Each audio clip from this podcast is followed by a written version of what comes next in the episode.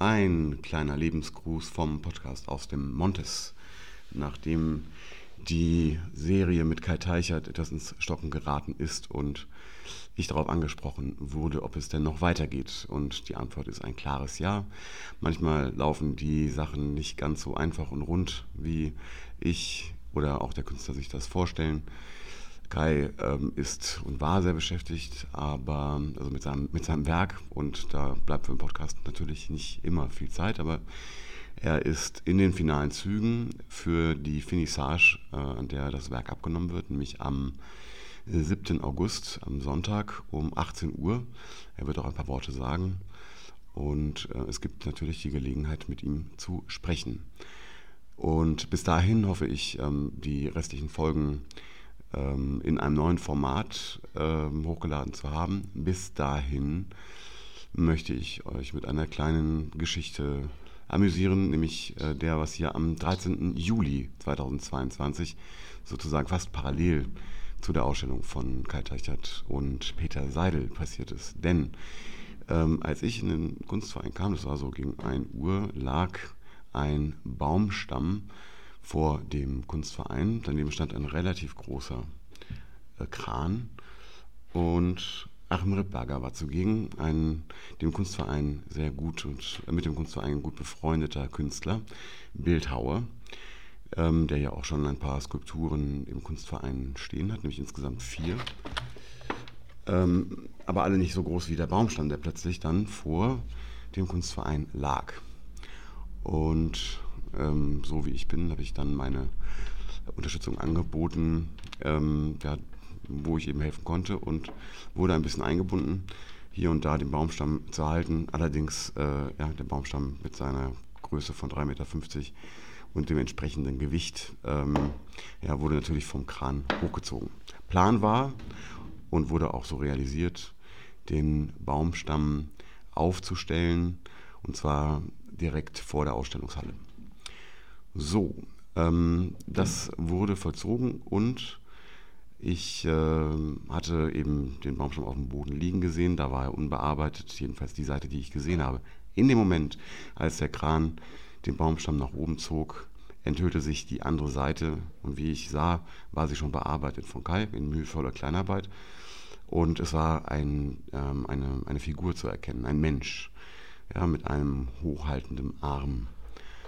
Und man kann fast sagen, der Eindruck war, dass dort ein Stück Holz zum Leben erweckt wurde. So, aber das kann euch Achim selber erzählen, wie das alles dazu kam, wie das Projekt heißt.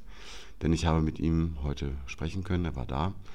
Und um euch die richtige Stimmung zu geben, habe ich mir auch eine kleine, ein kleines Musikstück, kann man nicht sagen, aber einen kleinen Gig äh, einfallen lassen. Viel Spaß beim Reinhören.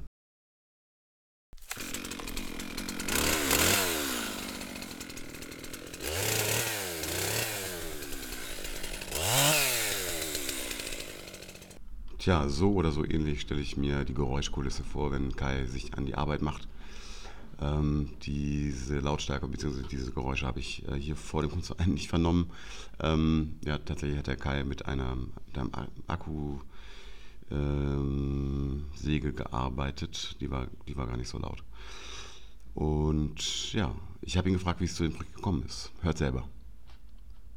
Ja, genau. Also im Botanischen Garten musste eine riesige Buche gefällt werden. Das hatte ich mitgekriegt, weil ich gerade meine Ausstellung dort hatte. Und da habe ich dann einfach mal höflich angefragt, ob es möglich wäre, dass ich einen Teil davon bekomme. Und als dann dieser Feldtermin war, ähm, war ich dann auch an Ort und Stelle und konnte mir sozusagen ein Stück aussuchen. Es war erst deutlich größer und länger, aber das konnte der Kran nicht bewegen. Und so haben wir das dann eingekürzt ähm, auf so ähm, 1,5 bis 2 Tonnen circa, die der Kran noch heben konnte. Und dann war auch klar, okay, ich habe jetzt ein Werkstück, was wir hier im Montes, da hatten wir schon drüber gesprochen, äh, öffentlich bearbeiten kann äh, und was dann hier irgendwie seine Vollendung auch findet oder seinen Sinn. Also im Januar äh, war diese Fällung und dann hat sich dieses Projekt daran gehängt sozusagen. Ne? Die ersten Gedanken waren vorher, aber dann ging es eigentlich so los. Mhm. Genau, ja, ich habe das Supernova genannt, weil das also generell so eine Thematik bei mir ist, ähm, Supernova ist ja normalerweise äh, nennt man das äh, ein Himmelsphänomen, wenn sozusagen ein Stern anfängt, über einen längeren Zeitraum immer heller und heller und heller zu werden und dann aber sozusagen verglüht oder in einen anderen Zustand übergeht, in sich zusammenfällt, was auch immer. Aber so dieses Erhellende, dieses Licht äh, fand ich da interessant, weil das für mich so eine Symbolik einfach darstellt von, von Bewusstsein, von einer Erhellung, Erleuchtung sozusagen. Und dass ich glaube, dass wir gerade auf der Erde auch sowas erleben, dass wir so eine neue Bewusstseinsstufe langsam erklimmen. Und, und wenn man die erreicht hat, dann ist es tatsächlich so, dass dann die alte Welt sozusagen in sich zusammenbricht, weil man auf diesem neuen Bewusstsein einfach einen anderen Zugang zur Welt hat.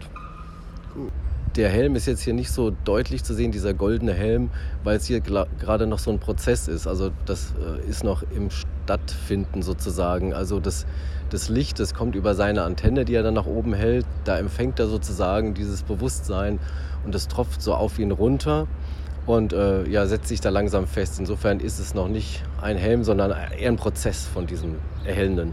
Wie man leuchten. Ja, genau, ein, ein Erleuchtungsprozess. Ja. diese Antenne, ich nenne es mal, ich würde es mal Antenne nennen, was er da hochstellt, ist tatsächlich so seine, seine Bewusstseinsverbindung zum großen Ganzen, würde ich es mal sagen. Also er ist ja so halb Baum, halb Mensch und geht darüber hinaus jetzt so, der Mensch, der dieses Bewusstsein hat, alles vielleicht umgreifen zu können geistig, auch wenn wir es vielleicht jetzt noch nicht können zurzeit so wirklich, aber der reicht also nach oben und letztlich ist ja nicht nur hier unsere Natur, unser Lebensraum, sondern wir sind so ein planetarisches Wesen ja letztlich auch und das, äh, den Bogen will er eigentlich spannen, also tatsächlich alles von, von unseren Wurzeln bis ins große Ganze. Und deswegen holt er auch mit seiner Antenne sozusagen die Sterne hier runter. Das, deswegen funkeln die auch abends da drin in dieser Antenne.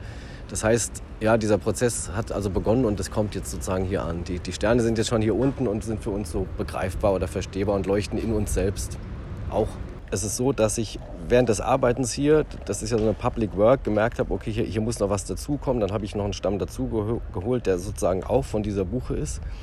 Und ähm, dann habe ich später auch noch ein drittes Stück dazugeholt, weil sich plötzlich so eine Szenerie ergeben hat. Also für mich ist das tatsächlich wie so ein kleines Theaterstück oder so eine kleine Theaterinszenierung. Jetzt haben wir hier die Bühne sozusagen. Kunstverein Montes ist die Bühne. Und die Kulisse ist jetzt Frankfurt, unser Lebensraum, vor allen Dingen mit der EZB. Ich finde es ganz interessant, so dieser abstrakte Lebensraum, auch den wir führen, also fernab von der Natur. Und so ist es eigentlich chronologisch zu betrachten.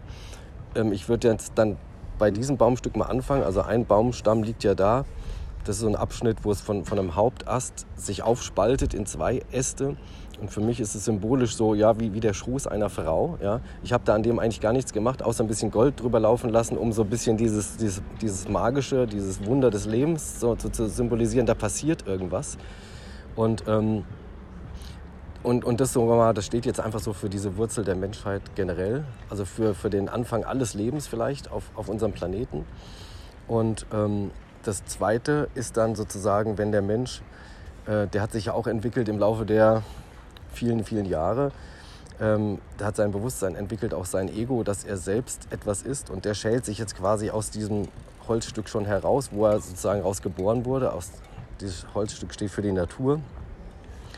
Und er, er, entfremdet sich jetzt halt auch von dieser Natur. Er kommt da raus und beginnt sein eigenes Leben zu leben und ähm, das hat sich ja dann auch der Menschheit so logischerweise so, so fortgesetzt. Klar, durch Wissenschaft, durch, durch Wissen haben wir plötzlich auch so eine abstrakte Form von Leben kennengelernt und haben vielleicht auch da so ein bisschen diese Natur verloren, weil wir eher entschlüpft sind sozusagen. Und deswegen sind das so, so zwei Stufen und die jetzt eigentlich münden aber in diesen Supernova, der jetzt entschlüpft war, völlig eigenständig leben konnte, unabhängig von der Natur und jetzt aber merkt, jetzt ist er doch Teil dessen, weil jetzt sehen wir, wie die Welt sich verändert und, und dass wir sie doch als Lebenraum, Lebensraum irgendwie brauchen. Also der schließt jetzt eigentlich wieder den Kreis und für mich dann sozusagen geht dann diese Bewusstseinsstufe weiter, die wir jetzt hinter uns haben. Ne? Selbstständig, abgekoppelt von der Natur und jetzt kommen wir wieder zurück und ich glaube, das gibt uns dann ein größeres Wissen, auch wieder ähm, mit der Welt umzugehen. Also dass wir das auch in uns tragen einfach. Also dass wir die Natur jetzt äh, als Teil von uns akzeptieren irgendwie. Also dass es in unserem Bewusstsein alle unsere Entscheidungen, die wir treffen oder, oder fällen, dass wir das halt damit auch treffen. Also wir haben das jetzt wieder entdeckt sozusagen, dieses Natürliche in uns und das haben wir jetzt einfach bei uns. Das bleibt jetzt dran an uns, ja, obwohl wir immer noch selbstständig sind, aber wir können es ja mittransportieren. Deswegen hat er genau von hinten ist er noch fast Baum äh, mit, mit den Efeu-Resten noch dran, die da waren. Und dann habe ich auch hier vor Ort gemerkt, ich, ich lasse das so. Ich wusste das gar nicht, dass ich das lasse, aber es war irgendwie großartig. Mir hat es so gut gefallen und es transportiert auch genau das. Ähm, genau, und deswegen hängen da jetzt auch noch ein paar Blätter dran. Ich habe alles so ein bisschen auch gülden ange, angetüncht, auch um, um nochmal diese, diese Wertigkeit irgendwie spüren zu lassen. Dass es eigentlich ja auch ein krasses Wunder ist, in dem wir leben. So, also, dass es überhaupt Leb Leben gibt. Mhm. Und genau, ja, also die Ausrichtung der Skulptur, wo mir Daniel heldenhaft geholfen hat. Äh, mit, äh, wir waren hier mit dem Kranwagen und das Ding hing an diesem Kran dran und wir mussten das da in diese Bodenhülse buxieren. Da geht es schon um Leben und Tod fast, ne? aber wir haben das äh, mit Leichtigkeit gemeistert. Aber diese Ausrichtung soll schon so sein. Eigentlich steht da gegenüber von unserer Kulisse und das ist halt die Stadt, das ist die EZB, das sind also Geld, monetär, das, ist, das sind ja alles abstrakte, konzeptionelle Welten. Und denen steht da auch so ein bisschen trotzig gegenüber. Und, und ich finde es irgendwie auch charmant, ähm, weil er diese Antenne hat und, und die EZB hat eigentlich auch diese Antenne. Und irgendwie, ich, ich finde wirklich, also man hat eigentlich das Gefühl, letztlich ist ja alles, was wir tun, von einer Energie getrieben und, und dieses nach oben streben und, und vielleicht dieses Bewusstsein erreichen, setzt sich halt sogar auch in unseren Bauwerken und überall fort. Und, und das ist irgendwie, bedeutet es das Gleiche und doch sind es zwei Gegensätze. Und das finde ich, find ich irgendwie super spannend. So, so die Urwurzel und das auch, wo es noch hinführt. Aber ich, ich finde es auch im positiven Sinne, ja, eigentlich sind es nur zwei, zwei Symbole von uns Menschen gemacht, die eigentlich das Gleiche wollen, so irgendwas Neues erreichen. Ja. So, hier bin ich wieder. Das war ein sehr interessantes Gespräch mit Achim und wir haben noch ein bisschen länger gesprochen, vor allem ähm, dann über die Frage Gruppe äh, der drei Skulpturen, die er als Schauspiel bezeichnet hat, ähm, länger stehen bleiben kann. Ähm, wir, hatten uns eigentlich am Anfang gar keinen Gedanken darüber gemacht, ähm, wie lange und sehen momentan auch keine Notwendigkeit und auch keine Verpflichtung oder sonst wie eine Not, ja, diese Skulptur wieder abzubauen. Ja, sie macht sich wirklich hervorragend. Also auch vor der Kulisse Kunstverein, neben der Honselbrücke gegenüber von der EZB. Wer sie noch nicht gesehen haben sollte, die Supernova, dem empfehle ich wirklich einen Besuch. Ähm, das Schöne ist, dass man sie tatsächlich äh, tags und nachts äh, ansehen kann. Und nachts gibt es noch diesen schönen Nebeneffekt und den gewünschten Nebeneffekt, dass man auf der Antenne äh, wie so ein kleiner Stab, den die Skulptur hält, äh, eben tatsächlich beleuchtet ist, und zwar über Solarenergie. Tja, das war's ähm, erstmal hier zu, dieser, ähm, ja, zu diesen Skulpturen Supernova. Und ähm, ja, für den geneigten Zuhörer darf ich ankündigen, dass ich auch mit Peter Seidel, ähm, der seine Ausstellung derzeit im Kunstverein hat, auch noch bis zum 7. August mit dem Titel Unterwelten ähm, präsentieren werde. Ich, mit ihm habe ich drei äh, verschiedene Themen ausführlich besprochen. Super interessant. Ich sage nur Stichwort Abenteurer, ja, was gut harmoniert ähm, mit dem Begriff Unterwelten. Bis dahin wünsche ich euch eine gute Zeit und bis dann. Tschüss.